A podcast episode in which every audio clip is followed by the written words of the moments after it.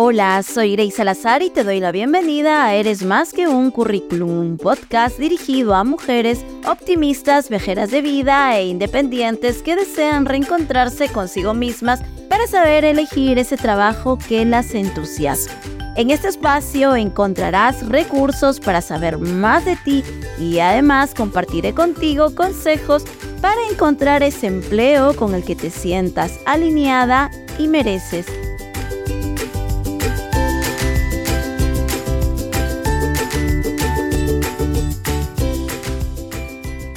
Hola, hola, muchísimas gracias por estar aquí y bienvenida al segundo encuentro íntimo de este podcast.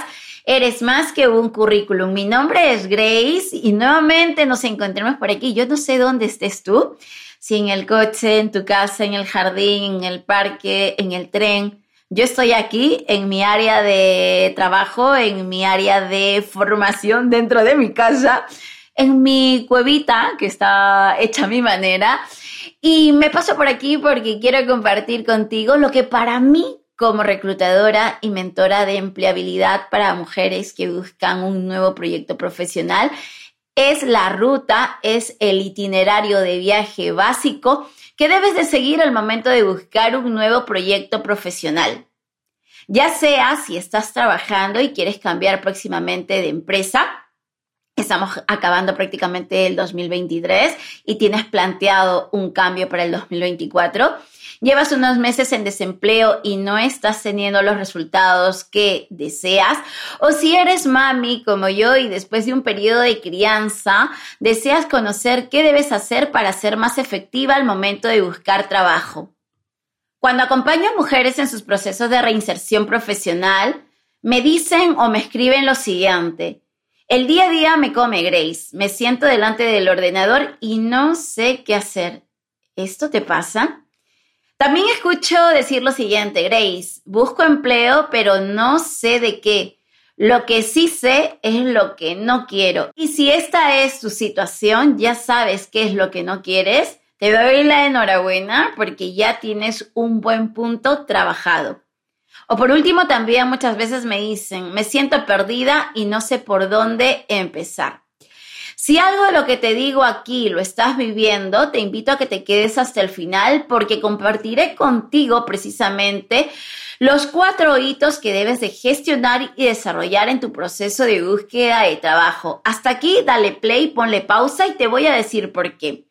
El episodio de hoy es denso, es profundo y bastante esquemático, con lo cual yo te recomiendo, yo te recomiendo, querida mujer de amarillo, que cojas una libreta, ya sea digital o una libreta física de toda la vida, una libreta bonita, como a mí me gusta, muchos colores y comienza a tomar nota. Antes de empezar de lleno, quiero invitarte a que formes parte de mi newsletter suscribiéndote en el enlace que te dejo justo aquí en la caja de descripción. También, si eres de las mujeres que hoy en día desea potenciar y darle una vuelta, una vuelta grande a tu búsqueda de trabajo, evitando sobre todo fallos y teniendo claridad para hacerlo, en este caso también te invito a que cojas el enlace que te dejo justamente en esta caja de la descripción del podcast, porque allí vas a encontrar el acceso a mi guía 10 errores que debes evitar al momento de buscar trabajo. Ahora sí vamos a empezar de lleno con este episodio. Y mm, te voy a hablar desde mi experiencia como mentora de búsqueda de trabajo sobre todo y lo que significa para mí este proceso de transición profesional. Particularmente, desde mi mapa mental, experiencia de vida, yo veo un proceso de búsqueda de trabajo como un iceberg. ¿Me sigues? Un iceberg. ¿Sabes lo que es un iceberg, no?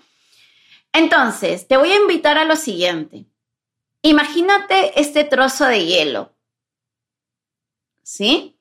Y si quieres, en esta libreta que tú tienes, pues haces este trozo de hielo rodeado de agua. ¿Vale? ¿Listo? ¿Estás aquí? ¿Me estás siguiendo? Espero que sí. Entonces, para mí, dentro de, este iceberg, que es el proceso de transición laboral o búsqueda de trabajo, hay dos partes muy marcadas, ¿sí? La primera es la punta, sitúate en la punta del iceberg, ¿de acuerdo? La punta para mí es lo que se ve, es decir, y tú estás viendo esa punta del iceberg, ¿a que sí? Entonces, esa punta, desde mi propia percepción, experiencia también, son las principales herramientas de empleo que se leen o que se escuchan. Que se escuchan me refiero, por ejemplo, como herramienta de empleabilidad, una entrevista de trabajo. O que se leen, como puede ser el currículum, LinkedIn o una carta de presentación. Si bien es cierto, hay mucho más herramientas al momento de buscar trabajo, pero como te he dicho, esta es una estrategia básica. Además, en mi mentoría básica es lo que trabajo. El currículum, LinkedIn, entrevista de trabajo y básicamente también la carta de presentación. Como te he dicho, hay otras herramientas, pero nos vamos a centrar aquí que esta es la punta del iceberg. Son las herramientas que lanzamos al momento de buscar trabajo. La segunda parte es la base del hielo que está dentro del agua. Es todo lo que no se ve y que tiene mucho que ver contigo y con el espacio que hayas abierto para saber más de ti, poniendo en orden algunas ideas de tu trayectoria profesional, por ejemplo, porque has establecido en este periodo tus necesidades personales y cómo además deseas que funcione tu próximo puesto de trabajo. ¿Para qué? ¿Para qué haces todo esto? Para que estés alineada con tus propias necesidades según lo establecido. Entonces, ¿qué es lo que pasa? ¿Qué es lo que me encuentro yo como mentora de empleo o incluso cuando estoy en esos procesos de selección como reclutadora? Te lo voy a contar me encuentro con lo que para mí es el principal problema al momento de buscar trabajo y es precisamente este, que la gran mayoría de profesionales en transición laboral empiezan justamente su búsqueda de trabajo desde la punta del iceberg, desde las herramientas de empleo y se saltan la parte más importante, este es mi mapa, mi percepción, que es la base del hielo. La base del hielo es la autoexploración, el autoconocimiento. ¿Me estás siguiendo? Espero que sí. Entonces, ¿y qué pasa en muchos casos cuando se empieza a buscar precisamente trabajo desde la punta del iceberg? ¿Qué pasa? Pasa que viene la frustración o rabia porque no tenemos los resultados que estamos deseando y buscando. Por otro lado, también nos colmamos con preocupación económica, sobre todo porque la prestación de desempleo, por ejemplo, se acaba o porque nuestros ahorros van aminorando, van menguando. Por otro lado, también a muchas personas les pasa que la autoestima comienza a mermar en algunos momentos. Nos cuestionamos y esto, esto lo veo muy frecuente, incluso yo lo he pasado yo me preguntaba, fíjense, cuando me quedé en, desempleo en el año 2018, ¿seré válida? ¿Volveré a trabajar? ¿Será que ya no soy atractiva para las empresas? ¿Será que no seguiré trabajando? Esto, pensarlo, esto es una carga emocional y de inseguridad muy fuerte también para nosotros. Por eso es importante cuidarnos en nuestros procesos de transición profesional. También en muchas ocasiones se postula a cualquier empresa o a cualquier puesto que tiene mucho o que no tiene nada que ver con lo que hemos hecho. Pero el problema también aquí es que no sabemos cómo enfocar esa búsqueda activa de trabajo, no sabemos cómo acercarnos a esas personas estratégicas que están liderando los procesos de selección o no sabemos acercarnos a esas personas que son las que toman las decisiones al momento de incorporar personas a sus equipos. Y precisamente para obviar o para evitar todos estos errores, todos estos malestares personales que influyen mucho en nuestra autoestima, en nuestro autocuidado. Desde mi experiencia, lo esencial es tener una estrategia. Como les decía al inicio del todo, es tener ese hilo conductor, ese itinerario de viaje que nos va a decir exactamente qué es lo que tenemos que hacer. Y por favor, y desde ya te lo digo, no te asustes con esta palabra, con la palabra estrategia, porque claro está que tenemos que seguir un orden y te lo voy a explicar. Vamos a seguir imaginando y vamos a imaginar lo siguiente. Imagina tus próximas vacaciones o escapada con amigas, pareja o familia, con las personas que tú quieras. Este para ti va a ser el gran viaje, el viaje del año, como es para muchas y para muchos nuestras vacaciones. Ese viaje que vienes deseando desde hace mucho tiempo. Este viaje, te pregunto yo, ¿cómo lo harías? ¿Lo planificarías o no? Estoy prácticamente convencida que me vas a decir que sí, que lo planificarías, porque tienes que organizar una serie de cosas como, debes saber qué tipo de viaje quieres hacer, por ejemplo, Puede ser un viaje cultural, deportivo, una playa, un resort, no lo sé. Lo tienes que decidir. Luego, no sé tú, pero yo sí me pongo a pensar, ¿qué quiero experimentar con ese viaje? ¿Con quién lo quiero vivir? ¿A qué lugar deseo ir yo? ¿A través de qué medio de transporte?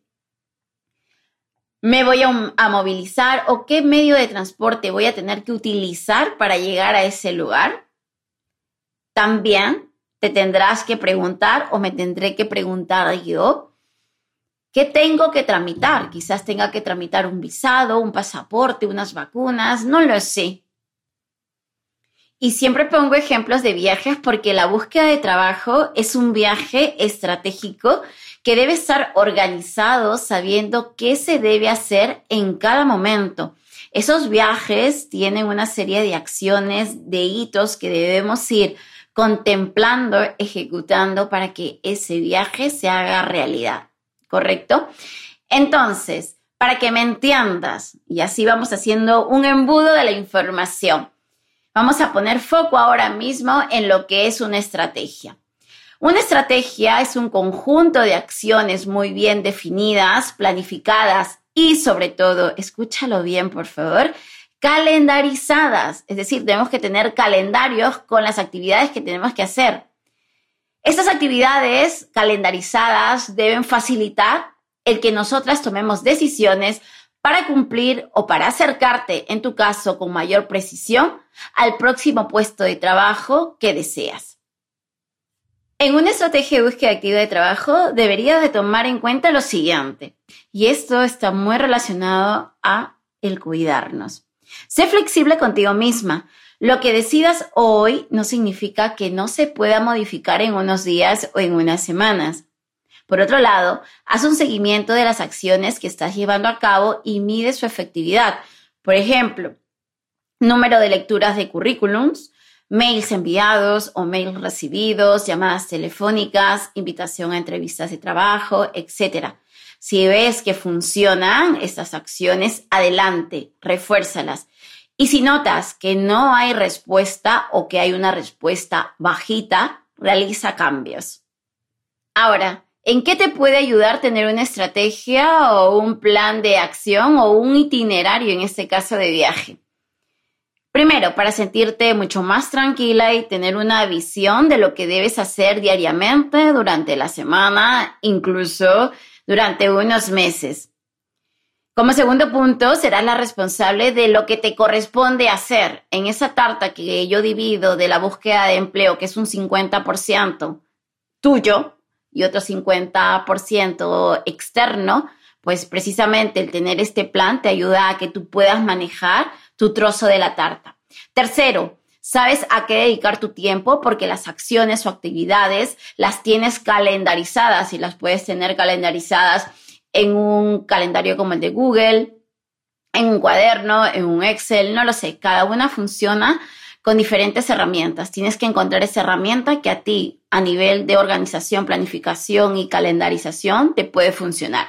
Y por último, te ayuda a mejorar tu ruta sabiendo lo que debes hacer, lo que estás haciendo muy bien y lo tienes que potenciar y también te ayuda a saber qué es lo que tienes que reforzar. En este caso, tu estrategia o itinerario de viaje de búsqueda activa de trabajo debería estar conformado por cuatro hitos básicos. Ten en cuenta que en todo momento se estoy hablando de lo básico que tienes que hacer, ¿sí? El primer punto es trabajar en tu autoconocimiento o exploración. Punto número dos, investigación. Punto número tres, desarrollo de herramientas. Y punto número cuatro, seguimiento. Ahora sí, vamos a entrar de lleno y te voy a explicar en qué consisten estos cuatro hitos al momento de buscar trabajo. Voy a empezar con el hito número uno, exploración o autoconocimiento. Y para mí, esta es la base al momento de buscar trabajo y desarrollarnos a nivel profesional. Sé precisamente que hay muchísimas personas que cuando escuchan autoconocimiento, autoconocimiento relacionado a búsqueda de trabajo o desarrollo de carrera, salen corriendo, no les agrada, no lo ven importante. Para mí sí es muy necesario y súper importante. Por eso es que yo te dejo mi visión. Quiero que mm, tengas en cuenta lo siguiente. Sin crecimiento personal no va a haber desarrollo profesional. O si lo hay, no va a estar alineado con tu forma de ser, con tus expectativas, con tus motivaciones, con tu estilo de vida, con tus valores y con lo que tú deseas para ti. ¿Listo? Empecemos con la maleta entonces número uno. Si no pensamos en nosotras mismas, si no somos capaces de regalarnos una pausa, un momento, una charla interesante con alguien que nos haga de espejo, o si de repente tenemos la posibilidad de pedir ayuda eh, a un coach, a un mentor, a un psicólogo y no lo hacemos, chicas, estamos yendo en contra de nosotras mismas.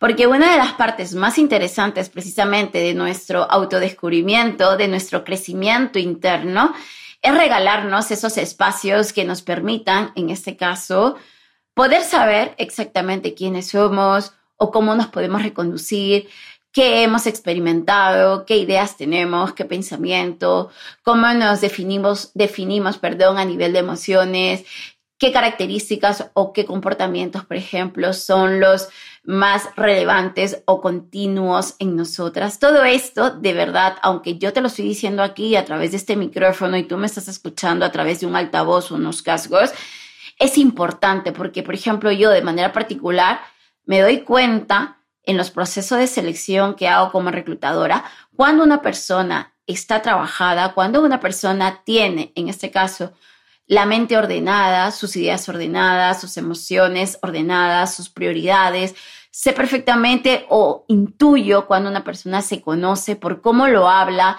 por cómo se habla, con cómo se expresa, cómo habla de ella. Entonces, todo este hito número uno, que es la exploración, y sobre todo ahora que estamos en la maleta número uno, que eres tú, nos va a servir para hacer un balance. Y tú me dirás, ¿qué tipo de balance, Grace?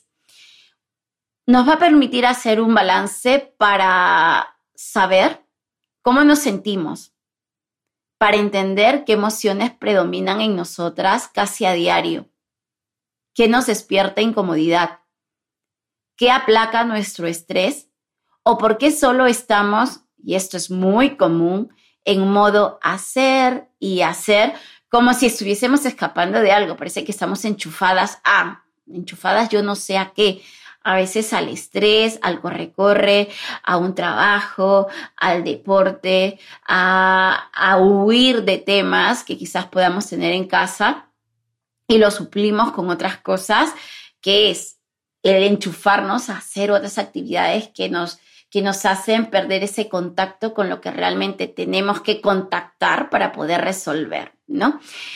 Y hay una frase que encontré eh, a través de una lectura que dice lo siguiente y, y, creo profundamente en ella porque hoy en día también en las mentorías de empleabilidad lo veo, ¿no? Estamos tan desconectadas y tan desconectados que pensamos una cosa sentimos otra y terminamos haciendo otra completamente distinta. Te voy a dejar algunas preguntas para la maleta número uno. ¿Cómo son tus pensamientos? ¿Qué te estás diciendo sobre ti? ¿Qué ideas y sensaciones tienes acerca de tu trabajo? ¿Cómo están influyendo en tu día a día? Y aquí viene una interesante, al menos para mí. ¿Cómo es tu vida actual y cómo debe ser ese trabajo que se acople y sustente esa vida que llevas en la actualidad o deseas? ¿Cuáles son tus próximos pasos profesionales y para qué los quieres dar? Es decir, cómo estos se van a alinear con tu parte personal y cómo te van a ayudar al desarrollo de tu carrera. Y por último, ¿en qué te llevas la estrella del reconocimiento y las recomendaciones? Maleta número 2. Próximo puesto de trabajo. A partir de entender qué deseas para ti en lo personal, los recursos que tienes, por ejemplo, y a partir de la exploración que has hecho en la maleta número 1, llegó el momento de definir tu próximo puesto de trabajo. Y en este punto es importante pasar ese próximo puesto de trabajo por el filtro SMART. Es decir, este puesto de trabajo tiene que ser específico, es decir, debes tener muy claro qué tipo de funciones deseas realizar y en qué tipo de empresa. Tiene que ser medible, es decir, qué es lo que estoy haciendo hoy para alcanzar ese objetivo laboral que deseo. Luego también tiene que ser alcanzable, esto implica que debes ser realista contigo misma y entender si lo que tú estás buscando está alineado, está contemplado dentro de lo que tú puedes ofrecer a una empresa. Y por último, tiene que ser gestionado en el tiempo, es decir, debe tener un plazo para que éste se haga realidad. Claro está, entendemos perfectamente que las contrataciones no dependen de nosotras necesariamente, pero es verdad que ahora que estamos entre septiembre y octubre que estoy grabando este podcast, puedes decir, bueno, este puesto lo quiero para enero o febrero del 2024. Ese es el hito a nivel de tiempo. Imagínate tú, si llega enero o febrero del 2024 y no consigues ese puesto de trabajo, ¿qué es lo que vas a hacer? ¿Cómo lo vas a buscar? ¿Qué acciones y decisiones vas a tomar? ¿Vas a buscar trabajo de lo mismo? ¿Vas a abrir más opciones de búsqueda quizás en trabajos diferentes? Piénsalo. Te dejo algunas preguntas para la maleta número dos. ¿Qué trabajo quieres? ¿Con qué funciones? ¿Con qué nivel de impacto? ¿En qué tipo de empresa y sector? ¿En qué zona, ciudad o país incluso? ¿Qué modalidad? Y piénsalo bien, híbrido, presencial, teletrabajo, y eso también está muy vinculado a la vida que tenemos. Y por último, el salario. Vamos a entrar de lleno en la maleta número 3 que está relacionada a las competencias. Y déjame decirte lo siguiente, el conocimiento de las competencias es vital a la hora de poder encarar la búsqueda de trabajo y cómo no poner en valor nuestra candidatura en una entrevista o en otras herramientas que también estemos manejando. Ahora tú me preguntarás, Grace, ¿qué es una competencia? Una competencia es un conjunto de conocimientos, habilidades y motivaciones que hacen que una persona sea capaz de desarrollar una situación con éxito debido a que lo ha realizado en varias ocasiones. Ahora, no todo el mundo es competente en todo. Para ser competente tenemos que tener tres características fundamentales. La primera, conocer el tema o la tarea, es decir, la conocemos o conocemos nuestras funciones porque tenemos una experiencia ya consolidada, tenemos unos estudios o una formación formal o informal, ¿correcto? Componente número dos, tenemos una gran motivación para realizar ese puesto de trabajo o tareas o proyecto. Y punto número tres, como componente, saber hacerlo. Cada persona tiene una manera de hacer las cosas. Imagínate tú que estás en un proceso de selección, hay 10 eh, administrativos en logística, por ejemplo, pero cada uno tiene una manera particular de desarrollar ese puesto de trabajo. Aquí también está tu diferencial. Dalo a conocer. Entonces, algunos ejemplos de competencias según el listado de competencias del especialista en este tema, Ángela Periáñez. Creatividad, orientación a resultados, gestión y logro de objetivos, pensamiento estratégico, mediación, atención al detalle, entre otras competencias más. Ahora si me estás preguntando, Grace, por ejemplo, ¿qué es lo que tengo que hacer yo para saber qué competencias tengo? Te dejo dos ejercicios. Primero, pregunta a tu entorno personal y laboral que destacan de ti y esto lo puedes hacer a través de un formulario de Google.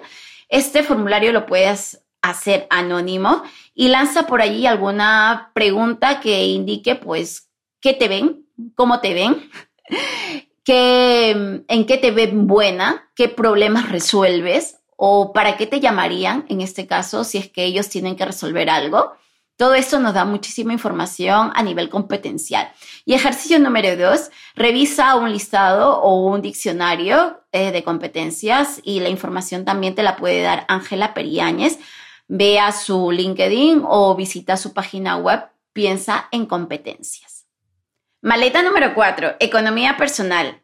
Es esencial saber cuáles son tus gastos, tu cuota de ahorro y estilo de vida que tienes para enfocar tus expectativas salariales teniendo en cuenta el mercado laboral y lo que están pagando las empresas. No es lo mismo ganar 28 mil K que 38 mil K anual. Y esto lo digo porque en muchas ocasiones en los procesos de selección y sobre todo al momento de negociar o cuando estamos viendo este tema a nivel salarial, nos dicen o me dicen, mira Grace, mis expectativas van entre los 35 mil y los 45 mil. A mí me parece perfecto. Cuanto más ganemos, muchísimo mejor. Y te digo esto porque no es lo mismo ganar 28 mil euros brutos anuales que tener 38 mil K anual. Entonces, primero revisa muy bien tu economía y hasta dónde puedes soportar estos cambios o estos márgenes. Y por otro lado también tenerlo muy claro porque este tema es importante, sobre todo cuando se está ya en las últimas fases del proceso de selección. Incluso ya desde la primera, dependiendo un poco también la empresa, ya se comienza a hablar del salario y esto lo tienes que tener medianamente claro para poder negociar. Maleta número 5, ¿qué lograste? Y este es el tema, porque en muchas ocasiones escucho, Grace, no he logrado nada. ¿Y esto cómo puede ser posible? Estoy convencida que a lo largo de tu vida personal y laboral has logrado algo, has tenido satisfacciones, te has sentido orgullosa de algo.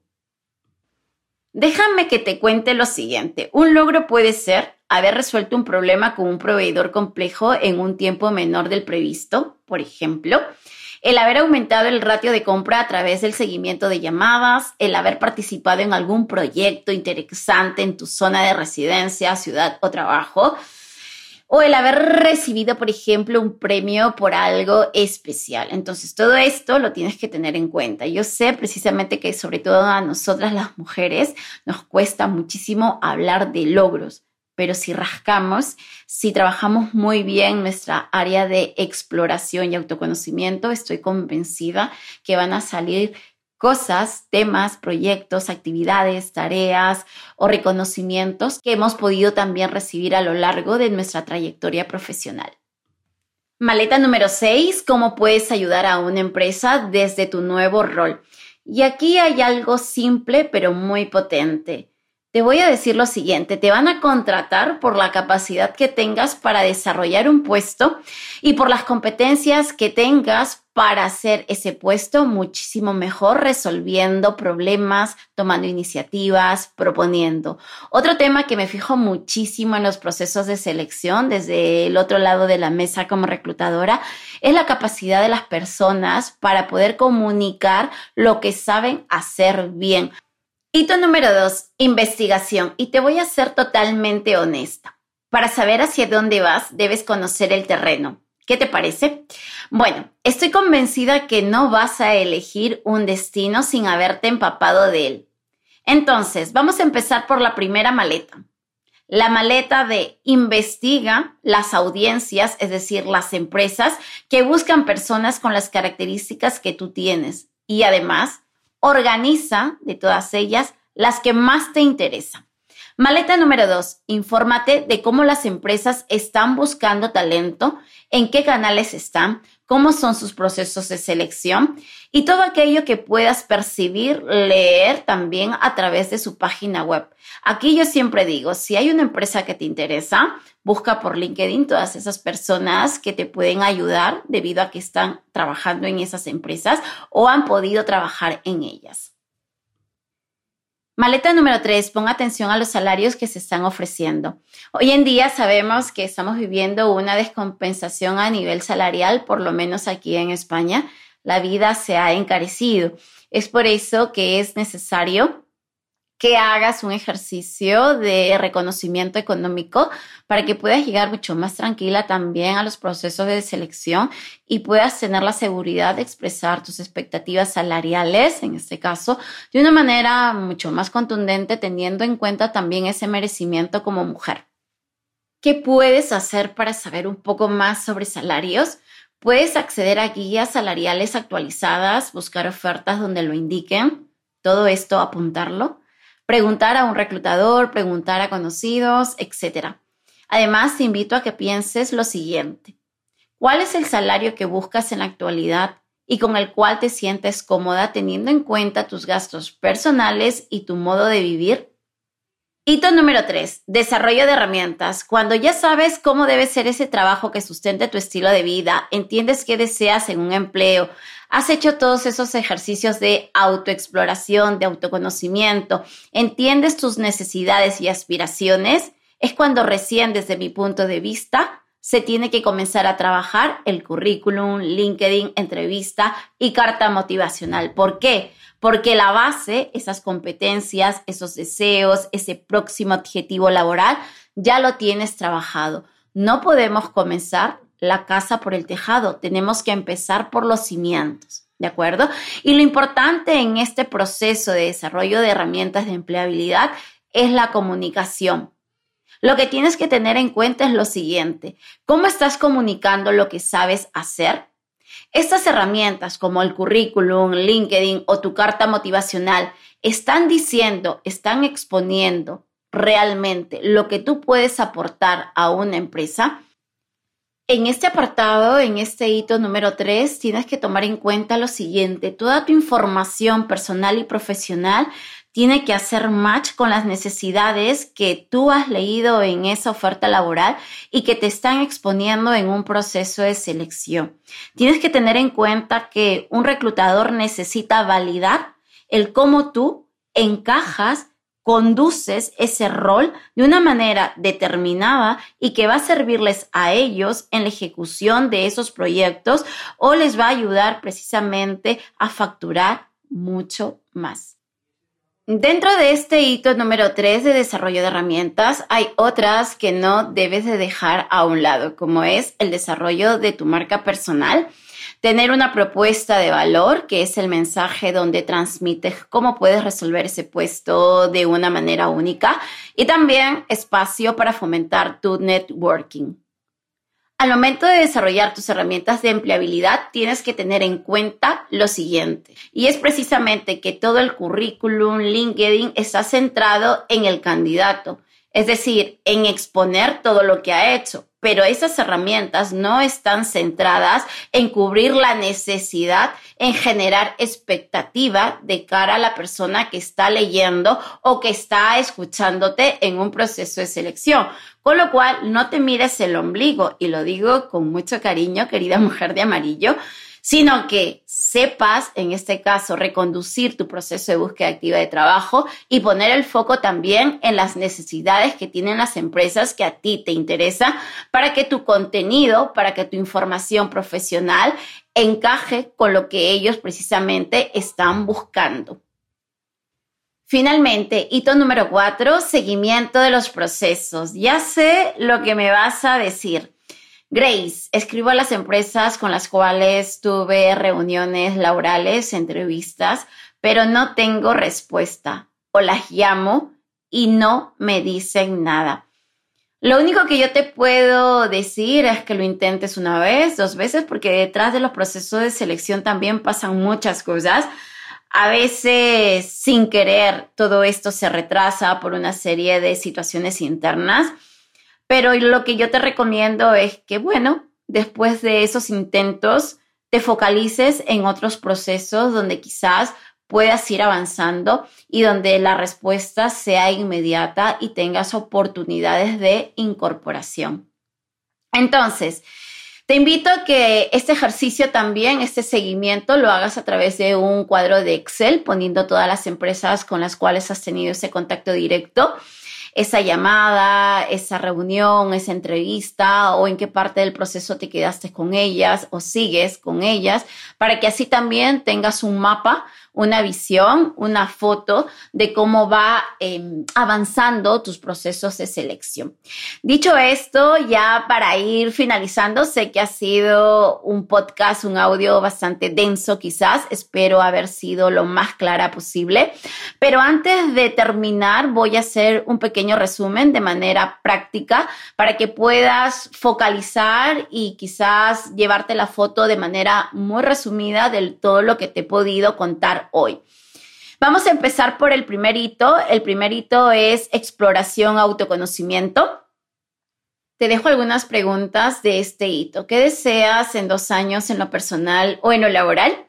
¿Cómo deseas que sea tu próximo empleo? Dibújalo a nivel mental y si lo escribes, mejor. ¿Qué te ves haciendo? ¿Qué es lo que no quieres? Hito número dos, investigación. Entiende quién y dónde está tu audiencia, es decir, dónde están estas empresas que están interesadas en lo que tú les puedes ofrecer. Hito número tres, desarrollo de herramientas. Y aquí tiene que ver con el desarrollo de el currículum, LinkedIn, sobre todo trabajes tu comunicación en la entrevista de trabajo, sin olvidarte también de herramientas como la marca personal, la propuesta de valor y otra que te acabo de decir en este caso, que es fomentar tu networking. Hito número cuatro, seguimiento. Escribe o realiza una llamada a partir de los datos, fechas que te hayan dicho. Como ya sabes, si no hay respuesta, pasa página y pon foco y energía en otros procesos de selección. Y ahora sí hemos llegado al final de este episodio, de este encuentro íntimo. Y de verdad que te quiero agradecer por tu tiempo. Si te ha parecido interesante lo que he compartido hoy, puedes calificar este podcast yendo a la campanita que tienes justamente aquí arriba. Puedes compartirlo a través de tus historias en Instagram, a través del enlace que nos deja la plataforma de Spotify o en la cual tú me estés escuchando. Y por último, no me quiero ir sin decirte lo siguiente. No te olvides de cuidarte porque eres más que un currículum. Un besito muy grande y nos vemos pronto.